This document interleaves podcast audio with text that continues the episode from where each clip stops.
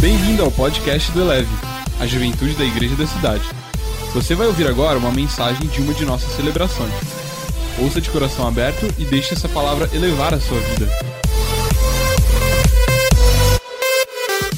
Que honra, que alegria e que privilégio estar aqui com vocês na Eleve Conference. Meu Deus, quem está animado aí?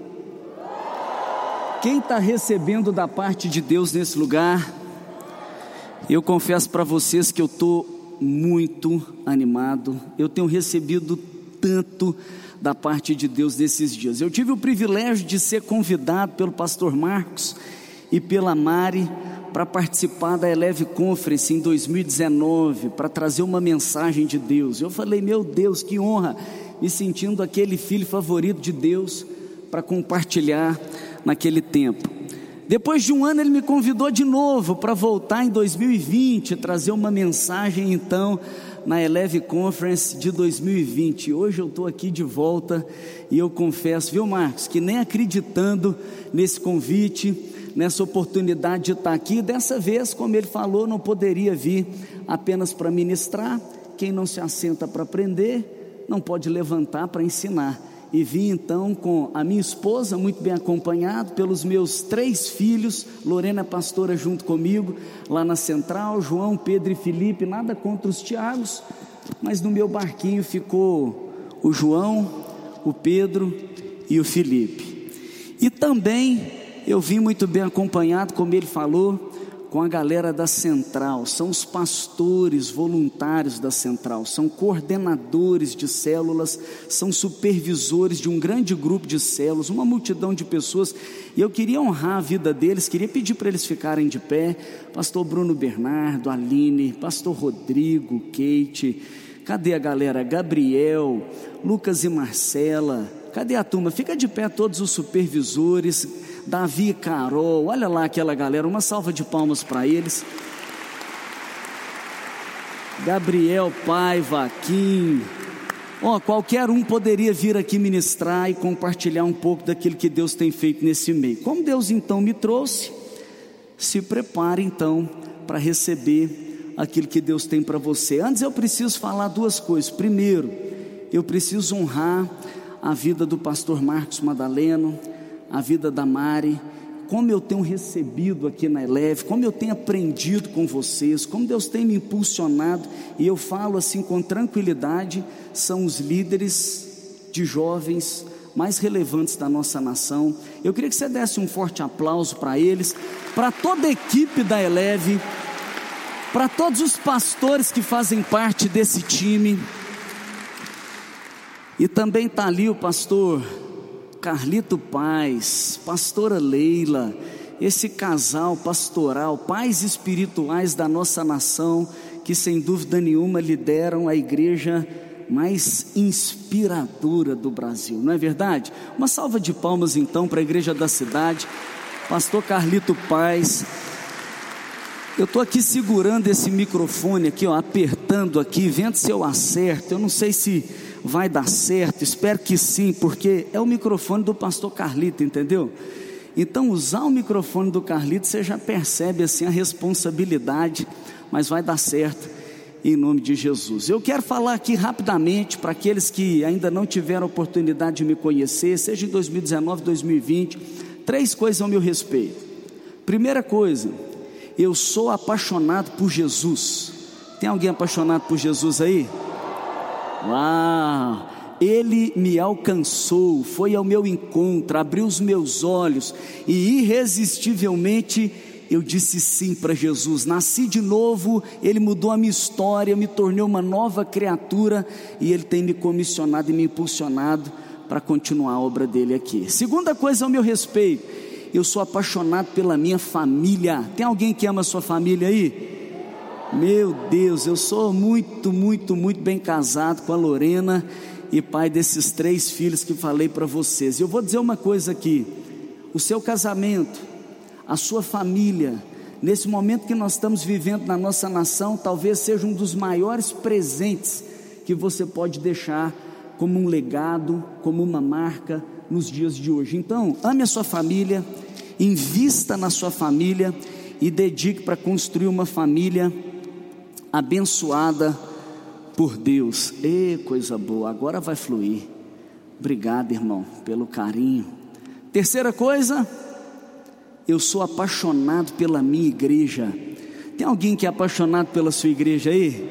Ah, uma salva de palmas para a Deus pela nossa igreja também representa aqui a central, estou debaixo da liderança do meu pastor Paulo Mazzoni, que eu tenho um privilégio de fazer parte desse time. Foi ali que eu me converti, foi na central que eu nasci de novo, ali que participando de um pequeno grupo, de um pequeno grupo, de uma célula, os meus olhos se abriram e eu entendi o chamado, o propósito de Deus para minha vida e comecei a servir. Uma das razões que eu amo a Central e entendo que a Central é uma igreja que tem feito história, que está fazendo história, e nós estamos nessa conferência que uma das ênfases aqui é sem história, sem glória. Por que a Central está fazendo história? E eu posso dizer para você, porque é uma igreja comprometida com a grande comissão. É uma igreja comprometida com a missão de Jesus, de levar o Evangelho a todas as pessoas e transformá-las no poder do Espírito Santo em verdadeiros discípulos de Jesus. E nós entendemos que esse chamado não é uma exclusividade do pastor. Nós entendemos que esse chamado é um chamado de toda a igreja, então a central é uma igreja, assim como a igreja da cidade, que faz de cada crente um ministro, de cada crente um discipulador, de cada cristão um multiplicador da vida de Deus, daquilo que recebeu da parte de Deus. E assim, na central, nós começamos uma transição há cerca de 20 anos e nós abrimos os nossos primeiros 15 grupos, levantando 15 líderes para, assim como um pastor, pregar o Evangelho, fazer discípulo, discipular pessoas, conduzindo eles à plena maturidade cristã. Éramos cerca de 350 pessoas e hoje, pela graça de Deus, nós somos cerca de 14 mil pessoas e dois mil grupos, duas mil células. Isso é o que? É um movimento de Deus. Isso é o que? É uma igreja comprometida com a grande comissão. Fazer discípulos, multiplicar e passar o bastão para essa geração. Eu quero te encorajar a você se posicionar como um discípulo na sua igreja, cooperar com aquilo que Deus está fazendo lá. Durante essa pandemia, nós também não paramos, a obra de Deus nunca pode parar. E nesse tempo, pela graça de Deus, nós expandimos então de 1.900 grupos, abrimos 2.400 grupos de forma online, alcançamos cerca de 19 mil pessoas. Por quê? Porque aquele que quer fazer história não pode parar, é um fazedor de discípulos, é um multiplicador, é alguém comprometido com a grande comissão. E eu quero ministrar isso no seu coração para você ser esse que ame a Jesus, ame a sua família, ame a sua igreja e coopere com a obra, com aquilo que Deus está fazendo na sua igreja. Tem alguém aí que recebe? Receba em nome de Jesus. Deus então me inspirou a escrever esse livro, Células Excelentes onde eu compartilho um pouco desses princípios. Tenho vivido 15 anos liderando células.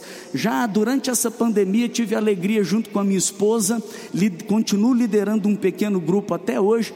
A nossa célula abriu oito células durante a pandemia, oito pequenos grupos. O resultado foi multiplicar em cinco grupos, formando discípulos, alcançamos através desses cinco grupos 47 pessoas. Aqui eu não compartilho só as minhas experiências, mas toda a experiência da central com base nesses pequenos grupos. Hoje é o livro, o material que nós utilizamos para formar todos os líderes de célula, e aqui tenho uma uma dedicatória, um endosso do pastor Carlito Paz, também do Marcos Madaleno, e eu quero encorajar você que quer ser um cristão poderosamente usado por Deus, a não apenas ler, mas praticar esses princípios e ser poderosamente usado por Deus, não assistir o que Ele está fazendo no mundo, mas escrever história nessa geração, cumprindo a grande comissão, fazendo discípulos e multiplicando para a glória de Deus.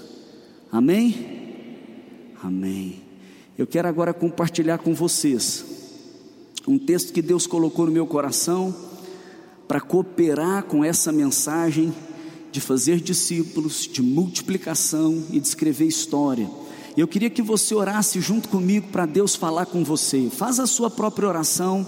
Peça para o Espírito Santo de Deus falar com você. Deus, eu oro junto com os meus irmãos e eu peço que a tua palavra, uma vez lida, cumpra o resultado dela, penetre em cada coração, em cada espírito, em cada alma, separa mesmo, Pai, gera um discernimento em cada vida e cumpra o propósito pelo qual ela está sendo liberada. Faz, Deus cumpra, Deus, a tua obra, o teu propósito nessa hora, em cada um, em nome de Jesus. Amém. E o texto que eu quero ler com vocês eu estou aqui no meu smartphone, se você quiser, para ficar mais fácil também, ligar aí. Hebreus capítulo 12, eu quero ler do verso 1 ao verso 4. Diz assim a palavra de Deus: Portanto, portanto, depois nós vamos voltar nesse ponto, por quê? Porque se tem um portanto, esse texto tem uma relação com aquilo que foi registrado em Hebreus capítulo 11. Portanto, nós também. Quando li pela primeira vez esse nós também, algo muito forte veio no meu coração. Por quê? Porque está escrito nós também, isso significa que Deus está nos incluindo em algo. Você faz parte de algo extraordinário da parte de Deus. Portanto, nós também, uma vez que estamos rodeados por tão grande nuvem de testemunhas, livremos-nos de tudo que nos atrapalha e do pecado que nos envolve, e corramos com perseverança a corrida que nos é proposta, tendo os olhos fitos em Jesus, Autor e Consumador da nossa fé. Ele, pela alegria que lhe fora proposta, suportou a cruz, desprezando a vergonha, e assentou-se à direita do trono de Deus. Pensem bem naquele que suportou tal oposição dos pecadores contra si mesmo, para que vocês não se cansem nem desanimem. Na luta contra o pecado, vocês ainda não resistiram até o ponto de derramar o próprio sangue. Uau, fala assim, uau! Meu Deus, que palavra extraordinária. Talvez a maioria aqui já leu, Talvez muitos já tenham meditado, líderes que estão aqui, talvez já tenham ministrado, seja no seu pequeno grupo, seja é, é, em algum ambiente ali de edificação com seu irmão, ou até um pastor já tenha pregado e você já tenha recebido essa ministração. Mas eu quero destacar algo desse texto. Aqui são muitos princípios. Quando fui discorrer nesses quatro versículos, Deus ministrou no meu coração nove coisas Uau! Nove coisas, mas eu não vou compartilhar nove coisas com você, eu vou compartilhar uma coisa.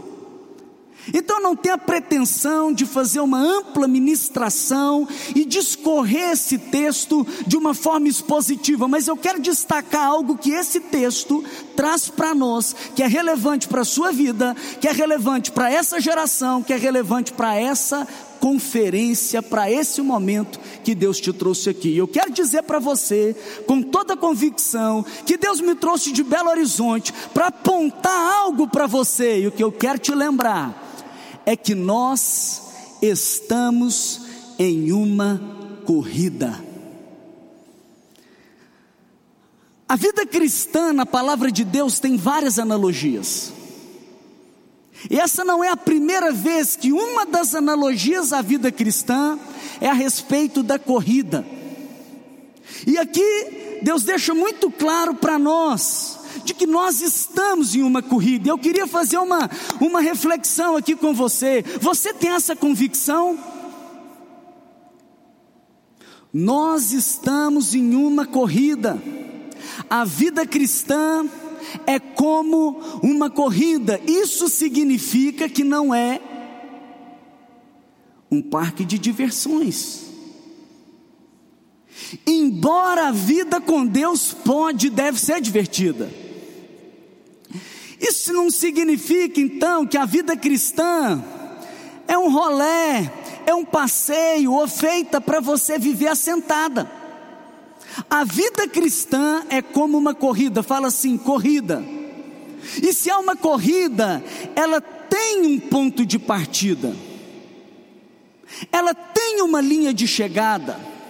Se é uma corrida, existe um preparo. Se é uma corrida, existe uma disciplina. Se é uma corrida, existe uma alimentação adequada. Se é uma corrida, existe um time, existe um técnico, exige um movimento, exige um esforço. E eu quero perguntar para você: você já entrou nessa corrida? Tem pessoas que não entraram e estão comendo tantas comidas que o mundo oferece por aí. Tem pessoas que não entraram e estão vivendo uma vida paralisada e assentada. Tem pessoas que não entraram e não entendem que a igreja é como essa, essa equipe, é como esse centro de treinamento, onde tem um pastor, onde tem um discipulador, que é como um técnico, que é como um impulsionador para você cumprir o propósito dessa corrida, porque se é uma corrida, tem uma ação e tem uma missão. E eu quero te perguntar: aonde você está nessa corrida? Você está do lado de fora, e você precisa então passar pelo ponto de partida e entrar nessa corrida. Você está sentado e está vivendo a vida que é uma corrida como um mero espectador. Você ousou se colocar na posição de juiz, porque afinal de contas já tem tantos anos que você nasceu de novo e na sua maturidade espiritual, agora você assenta para avaliar, assenta para criticar, assenta para ponderar, assenta para julgar. Ei, você não é um espectador. Ei, Deus já te chamou para entrar. Se o Espírito Santo de Deus entrou em você, você foi regenerado e foi estrategicamente posicionado em uma corrida. Então, nesta corrida, A palavra de Deus aqui para nós é: corram, corram, com perseverança, a corrida que te é proposta. O apóstolo Paulo chega a dizer: Eu, eu corro, eu corro com dedicação, eu corro com alvo, eu corro com propósito, eu corro para cruzar a linha, eu corro para cumprir a minha missão. Então, por favor, se em primeiro momento você está tendo essa revelação mais ampla de que nós estamos em uma corrida, você precisa entender que nessa corrida você foi chamado para correr. Você é o corredor. Então deixa eu te perguntar, você já se posicionou como um corredor? Você já assumiu a sua posição? como aquele que está dentro da missão e chamado para correr com perseverança essa corrida. Então, olha para os seus pés e veja se você já se posicionou.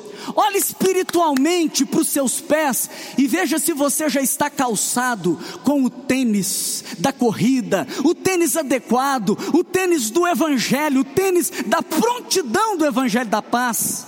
Avalie os seus pés. Avalie sua roupa espiritual. Olha se está adequado.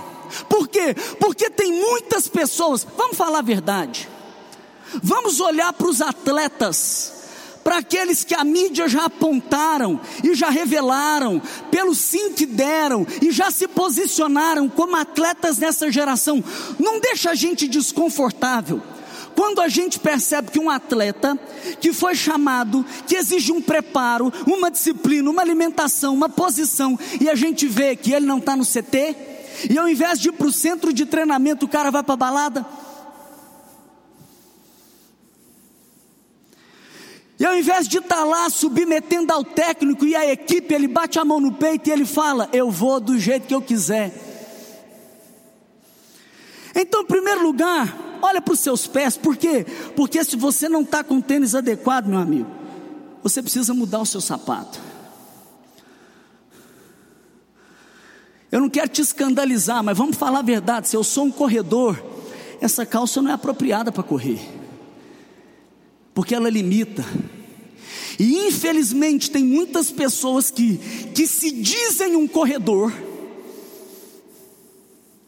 que já receberam o Espírito Santo, e o Espírito Santo, deixa eu te dizer algo, ele não te aponta para você se tornar um corredor, se você recebeu, ele já te fez um corredor. A obra do Espírito é assim: o Espírito de Deus ele entra no seu espírito, no espírito humano, e o espírito humano é regenerado, ele nasce de novo, aonde no seu espírito, e agora o seu espírito, que antes era morto, sem Deus, agora carrega a vida de Deus, e ele é recriado e se torna uma nova criatura. E se você já tornou uma nova criatura, você já tornou um corredor. Só que tem muitos que já se tornaram corredor e não estão vivendo como um corredor, não estão vivendo como um cristão, não estão participando desse ambiente de igreja, no seu equipe, não estão sendo treinados, não estão sendo discipulados ou alimentados adequadamente na palavra e mais, nem estão usando a roupa adequada. E quando eu falo de roupa adequada, eu não estou falando nem de algo estético. Não é para alguém olhar para você e ver que você tem um estilo de crente, um jeito de crente, mas é espiritualmente falando, você se despir do velho homem, e você se vestir e assumir a sua identidade. Qual é a parada daquele cara que está lá na mídia, vivendo uma vida desregrada? Era para estar tá no centro de treinamento, era para estar tá participando dos treinos, era para estar tá submetendo ao técnico, era para estar tendo uma alimentação adequada. A parada é o que? Ele está vivendo fora da identidade dele. E ele precisa ser reposicionado. E eu quero dizer para você que Deus quer reposicionar você. E se algo precisa ser removido, você tem que se expor. Eu não quero te escandalizar, mas com essa calça eu não vou conseguir correr, eu preciso tirar.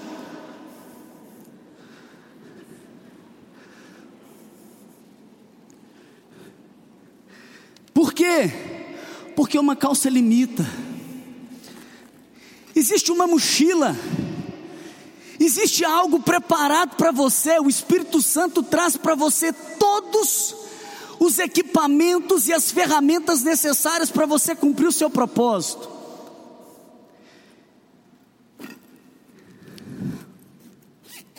Então eu quero te encorajar a você colocar o tênis adequado. E eu quero te encorajar a você se posicionar como aquele que foi chamado para correr. Olha o que a palavra de Deus diz em Efésios, capítulo 4. Efésios capítulo 4, no verso 1, diz assim: É o apóstolo Paulo, eu rogo a vocês, para que vocês vivam de maneira digna da vocação que receberam. Ei! Deus trouxe um pastor para falar para vocês que há uma súplica de Deus já registrada na Sua palavra. Atenção, geração! Há uma convocação para você viver de maneira adequada e apropriada, não quem está assistindo uma corrida, não quem está numa balada vivendo uma maneira desregrada, mas se posicionar. E nesse mesmo capítulo, o apóstolo vai dizer para mim e para você: ele diz assim, a partir do verso 17. Ó, oh, eu vou ler o verso 22. Quanto à antiga maneira de viver, vocês foram ensinados a despir-se do velho homem que se corrompe por desejos enganosos, a serem renovados no modo de pensar e a revestir-se do novo homem criado para ser semelhante a Deus em justiça, em santidade provenientes da verdade. Se existe uma corrida, você precisa se posicionar como um corredor. Você precisa avaliar sua vida. Você precisa arrancar aquilo que não combina como um corredor. E você precisa se vestir ou se apropriar da sua identidade adequada, porque tem uma corrida, e essa corrida não é de um pastor, essa corrida não é de um líder, Essa corrida não é de investir alguém que foi investido de autoridade. Essa corrida é para todo aquele que já nasceu de novo e recebeu o Espírito Santo de Deus. E a palavra de Deus está dizendo para você, para você abandonar mentira, falar a verdade ao seu próximo, pois somos membros do corpo de Cristo. Nenhuma palavra torpe sai da boca de vocês, mas apenas é que for útil para edificar os outros conforme a necessidade, para que conceda graça ao que ouvem. Não entristeça o Espírito Santo de Deus, com o qual vocês foram selados para o dia da redenção. Livrem-se de toda amargura, indignação, ira, gritaria, calúnia, bem como de toda maldade. Sejam bondosos e compassivos uns para com os outros, perdoando-se mutuamente, assim como Deus os perdoou em Cristo. Portanto, diz no capítulo 5 de Efésios, verso 1: sejam imitadores de Deus, como filhos amados. Entre vocês, não deve haver nem sequer menção de moralidade sexual, como também nenhuma espécie de impureza, de cobiça, pois essas coisas não são próprias para os corredores, não são próprias para os santos. Não haja obscenidade, nem conversas tolas, nem gracejos imorais que são inconvenientes, mas ao invés disso, ações de graças porque vocês podem estar certos disso: nenhum imoral, impuro, ganancioso, que é idólatra, tem herança no reino de Cristo e de Deus. Eu quero que você entenda que nós estamos numa corrida, e você foi chamado para correr, e essa corrida você tem que viver de maneira digna. Então agora deixa o Espírito alinhar você, porque agora os corredores precisam se levantar. E não dá, meu amigo, apenas para você deixar algo de lado. Aqui a palavra de Deus está dizendo para nós. Hebreus, eu vou voltar no texto. Hebreus 12. Hebreus 12 diz: livrem-se, livrem-se de tudo que nos atrapalha e do pecado que nos envolve, e corramos com perseverança a corrida que nos é proposta. Você pode se livrar do pecado, mas tem coisa que te atrapalha na corrida, que não é pecado, mas pode comprometer o propósito que Deus tem para você. Por isso, uma coisa é você ser posicionado para correr, e nessa corrida, outra coisa é você se aprimorar, e para você desenvolver, para você correr com ainda mais eficácia, para você ser ainda mais assertivo no cumprimento do seu propósito. E tem muitas pessoas então que se posicionam como um corredor,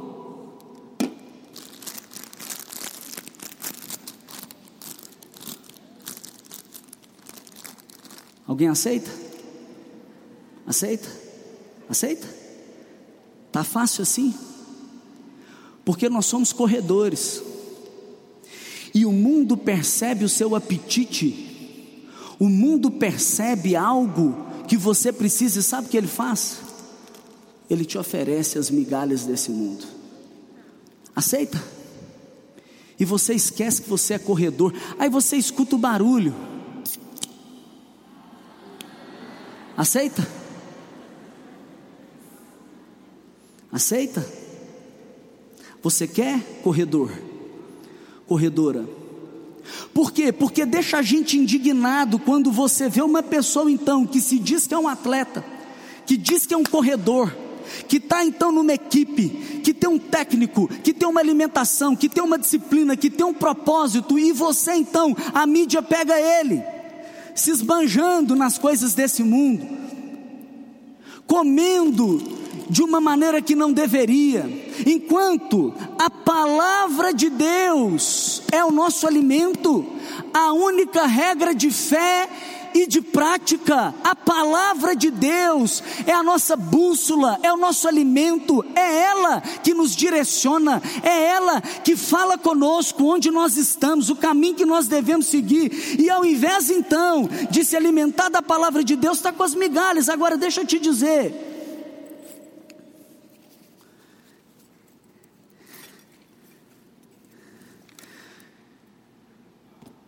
Existe um alimento apropriado para você.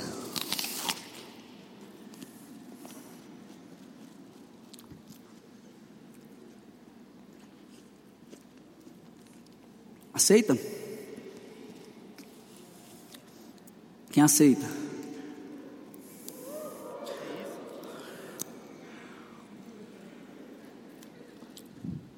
Hidrata, vitamina, nutrientes. O que isso aqui faz de bom? Hã? Quem está disposto a negar o que esse mundo oferece para ficar com aquilo que Deus tem para nós? Quem está disposto a recusar as comidas desse mundo para ficar com aquilo que Deus tem para nós? O alimento dele, a verdade dele, os ensinos dele, os princípios dele. Quem está disposto a se livrar de tudo que atrapalha, do pecado que envolve, para quê? Para se posicionar como um corredor para correr com perseverança, para se manter firme nos momentos de fome, nos momentos de desânimo, nos momentos de tentação, nos momentos de provação, para recorrer para aquele que tem para nós, para ir para o nosso pastor, para o nosso discipulador, para o nosso centro de treinamento, para a nossa dieta. Quem está disposto a se posicionar como um corredor? Essa corrida não é minha. Essa corrida não é do Marcos. Essa corrida não é do pastor Carlito. Essa corrida é de todos nós. Agora, deixa eu te dizer algo mais sobre essa corrida. Porque diz que a corrida que é proposta. Nós temos um modelo, aquele que é o autor e consumador da nossa fé. Ele, pela alegria que lhe fora proposta, suportou a cruz ele suportou a cruz. O que é a cruz? Cruz é a morte para o eu. Cruz é negar a minha vontade para fazer a vontade de Deus. Cruz fala de obediência. Ele suportou a cruz. Desprezando a vergonha e assentou à direita do trono de Deus.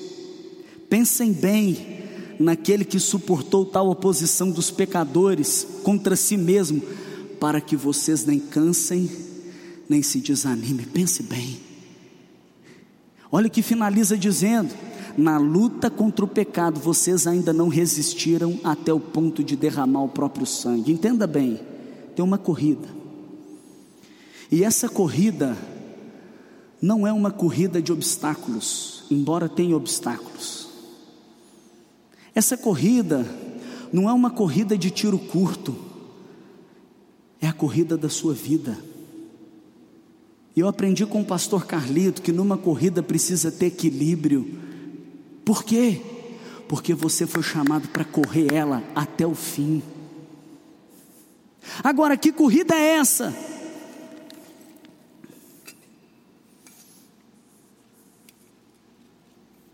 É uma corrida de bastão. Eu quero dizer para você que tem um bastão na sua mão. É por isso que esse texto começa assim: portanto, portanto que também nós, nós estamos incluídos aonde? Na corrida, corramos corramos com os olhos fitos em Jesus, por quê? Porque aqueles, aqueles correram, quem? Começa com Abel. Ele correu e sabe o que ele fez? Ele ofereceu um sacrifício superior. Esse bastão passa para Enoque, e sabe o que Enoque fez? Enoque andou com Deus. Esse bastão chega na mão, sabe de quem? Do pai da fé, Abraão, que entendeu que a corrida dele não era realizar uma grande construção, mas consistia em gerar um filho para Deus. E sabe o que ele fez? Ele não colocou aquele filho no lugar de Deus, mas ele estava disposto a sacrificar, porque ele sabia que aquele que chamou ele para correr era capaz de ressuscitar. Ele ofereceu e esse bastão chegou na mão de Isaac, aquele que foi abençoado por Abraão e que abençoou Jacó, e que abençoou José, e José sabia que tinha uma terra prometida que havia sido liberada pelo bisavô, e ele falou: Tem, nós vamos chegar lá, nós vamos desfrutar daquela nova Jerusalém, nós vamos desfrutar da vida com o Senhor. E ó, ainda que eu não chegue lá, os meus ossos vão chegar. Então leva os meus ossos com vocês, porque eu creio naquele que prometeu. E ele passa o bastão, e esse bastão vai passando de mão em mão. Vamos cortar a história, chega na mão de Gideão. E Gideão assumiu esse bastão na terra prometida ele não considerava digno, mas Deus disse para ele: Vai na tua força, guerreiro, você não é fraco, eu te vejo como um forte, toma esse bastão, não é na sua força, é na força do Espírito. Vai, Gideão! Chega na mão de Samuel, chega na mão de Davi, o grande rei Davi, meu amigo, deixa eu te contar: o que importa nessa corrida não é se você tropeçar, mas é você ter disposição para levantar e completar ela, sendo conhecido como um homem e uma mulher segundo o coração de Deus. Davi, o grande rei Davi, ainda que com seus tropeços tomou o bastão na sua mão, e diz a palavra que ele cumpriu os propósitos de Deus na sua geração.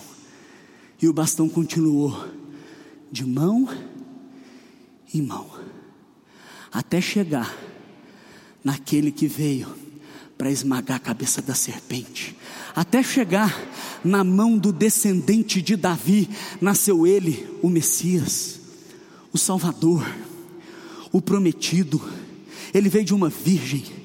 Ele não julgou que o ser igual a Deus era algo que ele deveria se apegar, ele se esvaziou. Ele tomou a forma de homem.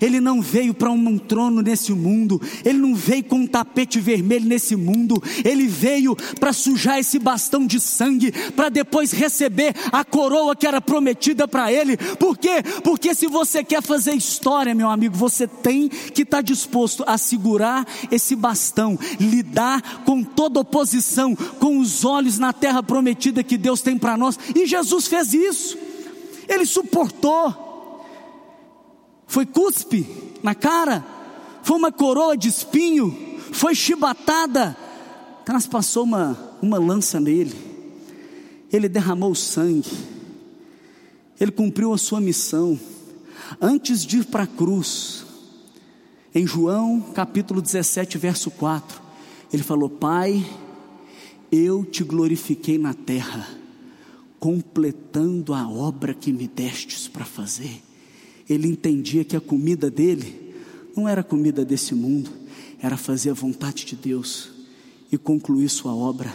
Agora a obra dele não para, a obra dele, de Jesus, para aqui na terra, a dele mas ele pega esse bastão e ele passa para os seus discípulos na grande comissão. Ele diz: O que eu tinha para fazer, eu fiz.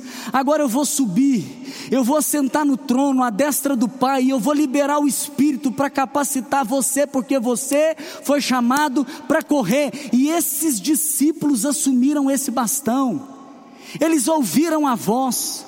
Eles se posicionaram, eles rejeitaram as comidas desse mundo, eles se livraram de tudo que atrapalhava, de todo o pecado, por quê? Porque eles entendiam que eles tinham uma missão para cumprir aqui. E quando você vai para a história, alguns registros na Bíblia, outros registros na história dos discípulos, da humanidade, conta para nós como foi a corrida de cada um deles. Estevão foi o primeiro, Marte. Morreu porque pregou com fidelidade o Evangelho. Ele foi expulso da cidade e apedrejaram ele. Ele que viu o céu se abrir, ele que viu o filho do homem assentado no trono, ele que vê o Espírito descendo ao encontro dele. Tiago, filho de Zebedeu, foi preso e foi decapitado. Filipe, os historiadores dizem que ele pregou na Frígia e depois foi apedrejado até a morte. Tiago, filho de Alfeu, diz que aos 99 anos ele foi apedrejado e golpeado na cabeça. Barnabé, a história conta que ele foi torturado, arrastado com uma corda ao seu pescoço e depois queimado vivo. Marcos, os relatos contam que ele foi arrastado pelas ruas de Alexandria a ponto de ser despedaçado.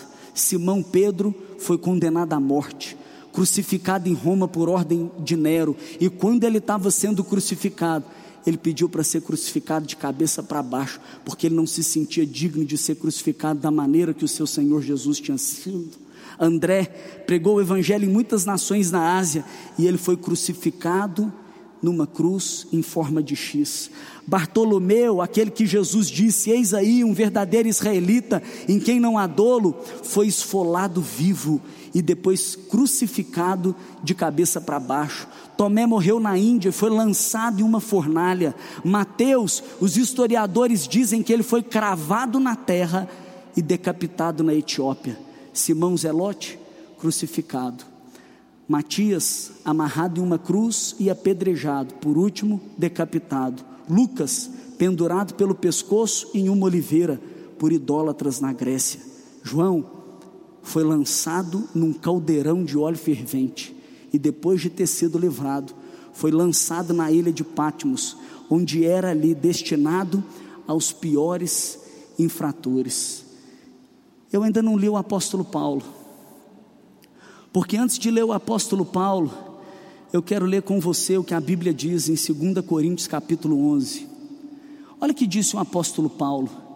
Ele falou assim: são eles servos de Cristo? São eles corredores? Eles se posicionaram para fazer história? Estou fora de mim para falar dessa forma. Eu ainda mais. Trabalhei muito mais. Fui encarcerado mais vezes fui açoitado mais severamente, exposto à morte repetidas vezes, cinco vezes recebi dos judeus 39 açoites, três vezes fui golpeado com varas, uma vez apedrejado, três vezes sofri naufrágio, passei por uma noite e um dia exposto à fúria do mar, estive continuamente viajando de uma parte a outra, enfrentei perigos nos rios, perigos de assaltantes, perigo dos meus compatriotas, perigos dos gentios, perigos na cidade, perigos perigos no deserto, perigos no mar, perigos dos falsos irmãos. Trabalhei arduamente, muitas vezes fiquei sem dormir, passei fome e sede, muitas vezes fiquei em jejum, suportei frio e nudez. Além disso, enfrento diariamente uma pressão interior, a saber, a minha preocupação com todas as igrejas. Apóstolo Paulo, em Atos capítulo 20. Eu quero ler com vocês. Atos, capítulo 20, verso 17. De Mileto, Paulo mandou chamar os presbíteros da igreja de Éfeso. Quando chegaram, ele disse: Vocês sabem como vivi todo o tempo que estive em vocês eu não vivi assentado e assistindo. Eu não vivi julgando. Eu não vivi de fora. Se eu fui chamado para a corrida, eu entrei para correr. Desde o primeiro dia em que cheguei à província da Ásia, servi ao Senhor com toda humildade e com lágrimas, sendo severamente provado pelas conspirações dos judeus. Vocês sabem que não deixei de pregar a vocês nada que fosse proveitoso, mas ensinei tudo publicamente e de casa em casa. Testifiquei a judeus como a gregos que eles precisavam se converter a Deus com arrependimento e fé. Agora, compelido pelo Espírito, estou indo para Jerusalém, sem saber o que me acontecerá ali.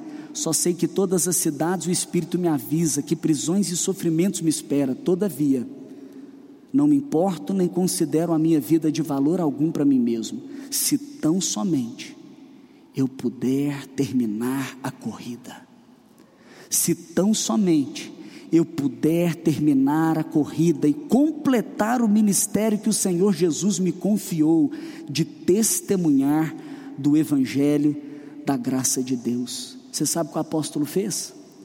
O apóstolo Paulo ele foi fiel. O apóstolo Paulo ele correu a corrida. O apóstolo Paulo, infelizmente, ele foi decapitado a mandato de Nero. Mas a palavra de Deus diz: está escrito para nós, 2 Timóteo 2,2. Olha como ele chamava Timóteo. Eu vou ler o verso 1. Meu filho, fortifique-se na graça que há em Cristo Jesus. Ele chamava Timóteo de filho, Tito de filho, João, discípulo de filho. Todos os que foram sucessores ali eram discípulos dele. As palavras que me ouviu dizer, na presença de muitas testemunhas, confia a homens fiéis que sejam também capazes de ensiná-las a outro. O que, que o apóstolo Paulo estava fazendo? Passando o bastão. Esse bastão vem passando, mas você precisa entender que o bastão que chega na nossa mão, ele é um bastão sujo de sangue sangue de mártires, sangue do próprio Cristo que deu a sua vida para fazer com que o Evangelho chegasse até nós, deu a sua vida para nos incluir nessa corrida. Eu poderia falar dos reformadores, eu poderia falar dos avivalistas, mas eu não posso deixar de falar dos nossos pais da fé, por quê? Porque dá uma olhada onde você está hoje, dá uma olhada nesse prédio. Dá uma olhada na blusa que alguns estão vestindo na quantidade de Bíblias que nós temos por aí. Ontem a gente tinha uma de Zuscope. Tem Bíblia da capa descolada, meu amigo. Tem a blusa que você usa gospel, que você chega na sua faculdade, na sua sala de aula, o cara olha para você e fala: "Que blusa top". E você pode falar: "É da minha juventude".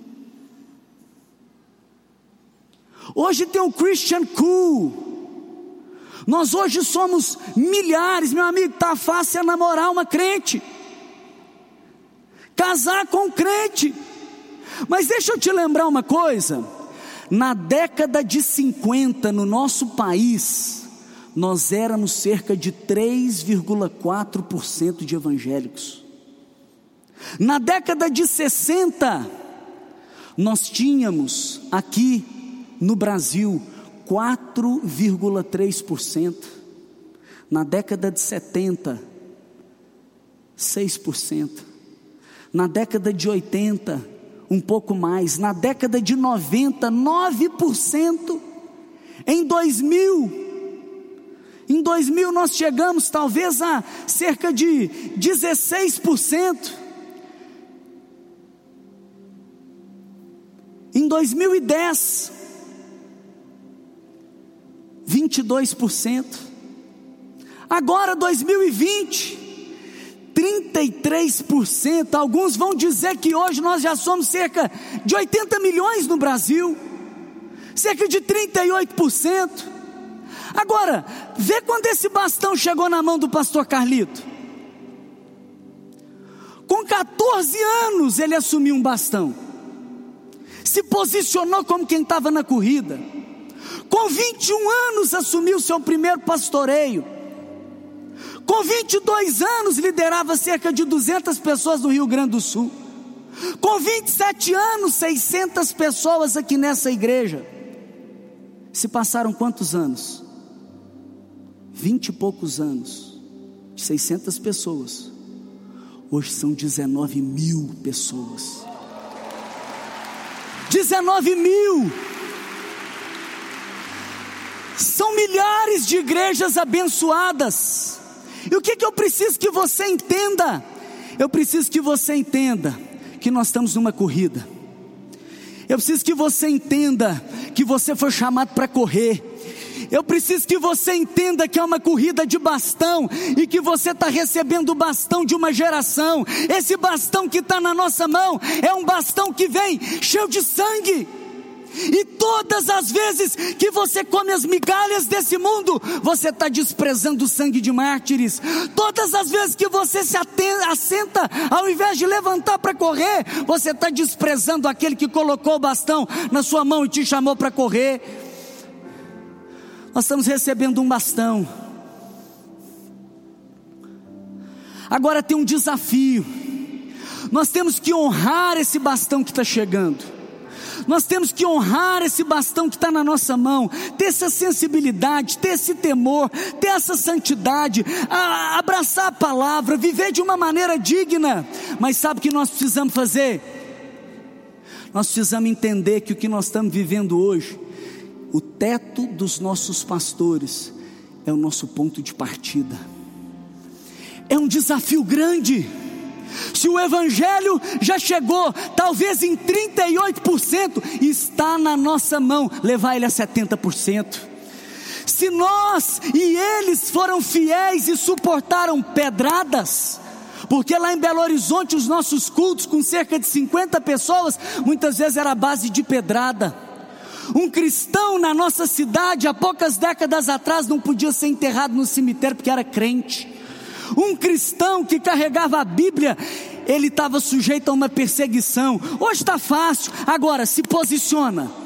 Vamos ver se está fácil. Veste a camisa, identifica que tem um número, segura o bastão direito, entende que você foi chamado para correr, aí você vai entender. Agora nós estamos pegando esse bastão e tem um desafio na nossa geração: correr com perseverança e passar esse bastão porque para chegar até hoje foi passando de mão em mão, de mão em mão, está na nossa mão. E sabe o que aconteceu na história do cristianismo? Sabe o que aconteceu quando foi chegar na terra prometida? Ó, oh, Moisés passou para José. E tem uma parada delicada na passagem do bastão, porque é assim a passagem do bastão, um está correndo. É crítica essa passagem. Por quê? Porque ele vai passar para alguém que também está correndo. Quer receber o bastão, tem que estar tá correndo. E ele vai passar o bastão. E ele passa o bastão. E sabe quem pega? Josué. E Josué vai correr, ele está correndo para entrar na terra prometida.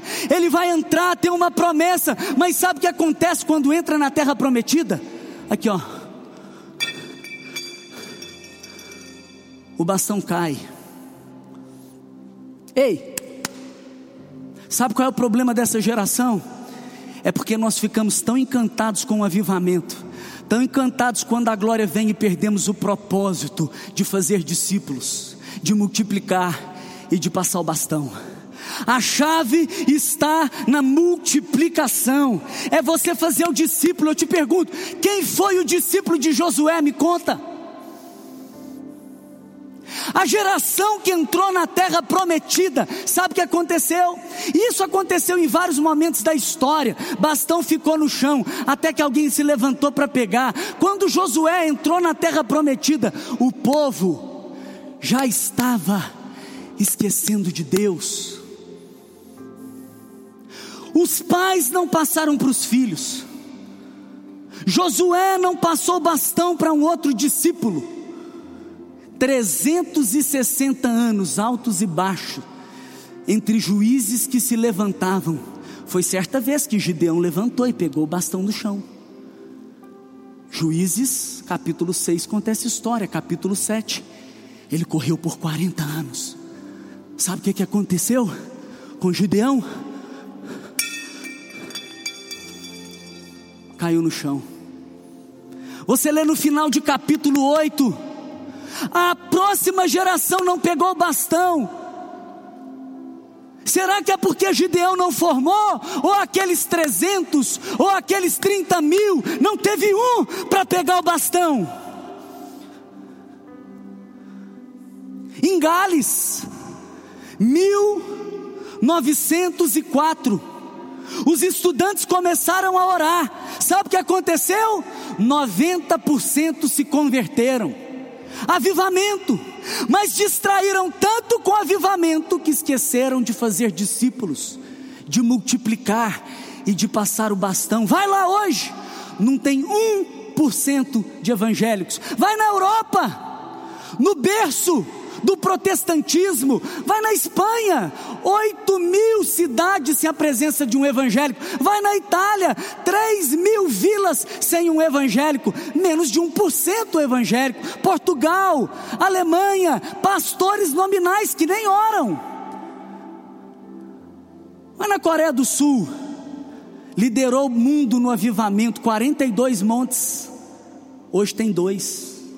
Nosso amigo Tel Hayashi foi lá e ele voltou dizendo: Ninguém passou bastão para a próxima geração na Coreia, eles estão desesperados.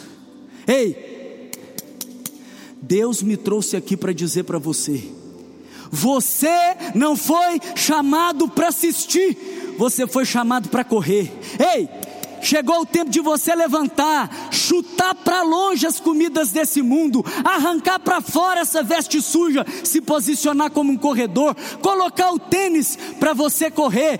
Ei, toma nas suas mãos o bastão sujo de sangue que os nossos pais espirituais deixaram para nós. Ei, se comprometa não apenas em curtir o avivamento dessa geração, mas em fazer discípulos em multiplicar a sua vida em outra vida, para que a história que Deus começou a escrever não caia no chão. Será que tem alguém disposto a pegar esse bastão? Será que tem alguém disposto a levantar esse bastão? Pode levantar, pode levantar. Será que tem alguém aqui disposto a pegar esse bastão? Ei! Tem um bastão para você. Eu quero saber, tem alguém aqui que está disposto a levantar e segurar esse bastão? Eu quero te encorajar enquanto a música toca você se levantar, a você se posicionar, porque deixa eu te dizer, fica aqui, deixa eu te dizer, presta atenção. Se você não se comprometer em fazer discípulos, se você não se comprometer em multiplicar a sua vida, se você não se comprometer em passar o bastão, você está comprometendo a fé da próxima geração. Deus está levantando você para correr. Deus está colocando hoje um bastão na sua mão sujo de sangue, e Ele está te chamando para se posicionar como um corredor, Ele está chamando você para honrar esse bastão que está na sua mão e se dedicar a multiplicar e a fazer história nessa geração. Chega de ficar sentado, é tempo de se levantar. Chega de assistir, é tempo de correr. Chega, chega, chega. Deus está levantando você. Levanta, levanta. Não para assistir o que Deus está fazendo, mas para escrever história. Vai, espiritualmente, pega esse bastão e diga para o Senhor: eu vou correr com perseverança a corrida que me é proposta. Jesus é o meu modelo, eu vou olhar para Ele e eu vou correr a ponto de derramar o meu sangue também. Eu vou pagar o preço que for preciso, eu vou viver o verdadeiro Evangelho, eu vou multiplicar, eu vou fazer história no Brasil. Carlito, nós vamos te honrar. Carlito, nós vamos ir além. Carlito, nós estamos juntos. Marcos Madaleno já pegou, ele assumiu aqui junto com a Mari 180 80 jovens, hoje são 5 mil em toda a IC. É hora de pegar e multiplicar. Elevou sua vida? Compartilhe. Se você quer tomar uma decisão por Jesus, ser batizado, servir no Eleve ou saber algo mais, acesse elevesuavida.com ou envie um e-mail para juventude@elevesuavida.com. Que Deus te abençoe.